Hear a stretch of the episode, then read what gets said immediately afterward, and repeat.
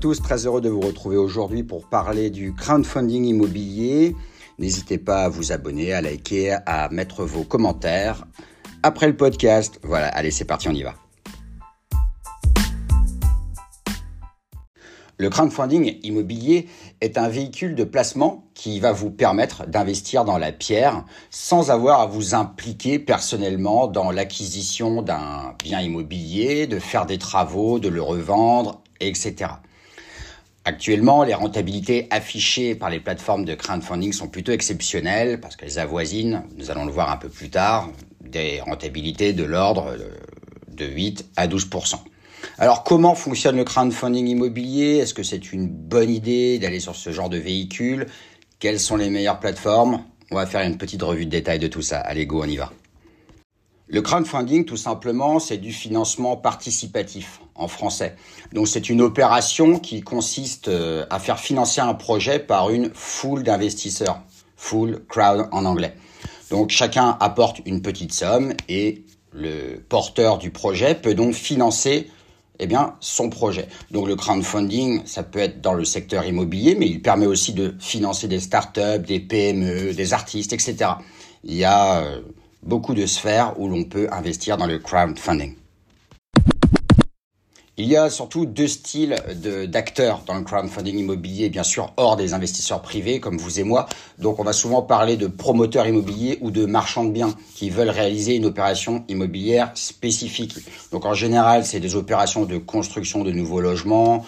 Ils vont élever un immeuble, ils vont faire une élévation d'immeuble, ils vont aménager des logements, des bureaux, des commerces pour après les revendre à la découpe euh, en fonction euh, de l'objectif visé. Les plateformes digitales sur Internet, donc les plateformes de crowdfunding, vont assumer assurer trois missions principales, c'est-à-dire qu'elles mettent en relation les investisseurs et les porteurs de projets, qui, je vous le rappelle, sont des marchands de biens ou des promoteurs immobiliers. Elles sélectionnent, bien entendu, les projets immobiliers, les promoteurs, selon plusieurs critères, afin de s'assurer de la solidité financière de l'opération, et elles fixent le taux de rémunération qu'elle va apporter aux investisseurs privés, qui, je vous le rappelle, est en ce moment de l'ordre de 9,2-9,3%. Du moins, c'est ce qui a été affiché en 2021. 2022 devrait être plutôt pas mal aussi comme année. Pour les plus avertis d'entre vous, une opération de crowdfunding immobilier, ça s'apparente un petit peu à un emprunt obligataire. Vous allez percevoir un taux d'intérêt qui est fixé à l'avance entre 9 et 12% sur une, une durée prédéterminée, qui est généralement entre 12 et 36 mois. L'intérêt de crowdfunding immobilier, c'est justement une durée d'investissement plutôt courte comparée à un investissement de type SCPI ou OPCI. À la fin, le promoteur ou le marchand de biens va vous rembourser le capital et vous verse les intérêts, donc à la fin du projet. Alors vous allez me dire pourquoi les promoteurs et les marchands de biens ne s'adressent pas directement à leurs banquiers? C'est une excellente question. Eh bien en fait, ils utilisent les plateformes de crowdfunding pour obtenir des fonds propres en fait, puisque la banque considère que l'argent qui provient du crowdfunding peut être considéré comme un apport en fonds propres. Donc il va permettre promoteurs, aux marchands de biens d'augmenter ces fonds propres et certains promoteurs ou marchands de biens préfèrent le crowdfunding à un prêt bancaire parce que ça permet de financer euh, leurs projets beaucoup plus rapidement et beaucoup plus facilement. Voilà, c'est aussi simple que ça. Sur les inconvénients du crowdfunding immobilier, j'en vois pas beaucoup, à part bien entendu le risque de défaut qui est inhérent à tous les projets euh, qui se passent dans l'immobilier, bien entendu, et également que le placement effectivement est bloqué jusqu'à l'échéance. Donc on a vu euh, tout de suite que l'échéance elle est relativement courte. En général, les projets vont de 12 à 36 mois.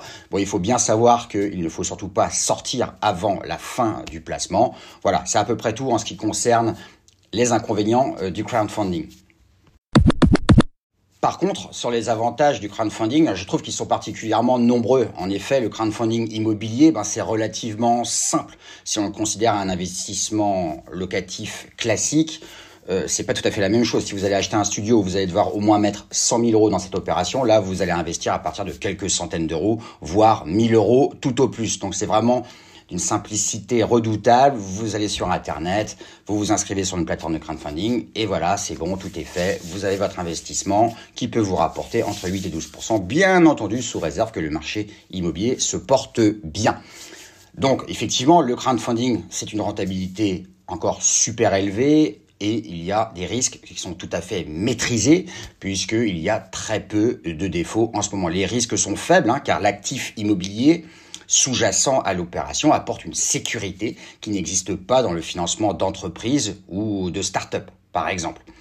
De plus, encore un autre avantage, c'est que l'investissement en crowdfunding immobilier, c'est un investissement de court moyen terme. Hein. ça dépasse rarement 36-48 mois. En général, la moyenne se situe autour de 20 mois. Donc c'est là que ça devient vraiment intéressant de percevoir des intérêts importants sur une durée relativement courte et de pouvoir récupérer son cash pour aller vers une autre opération. Voilà.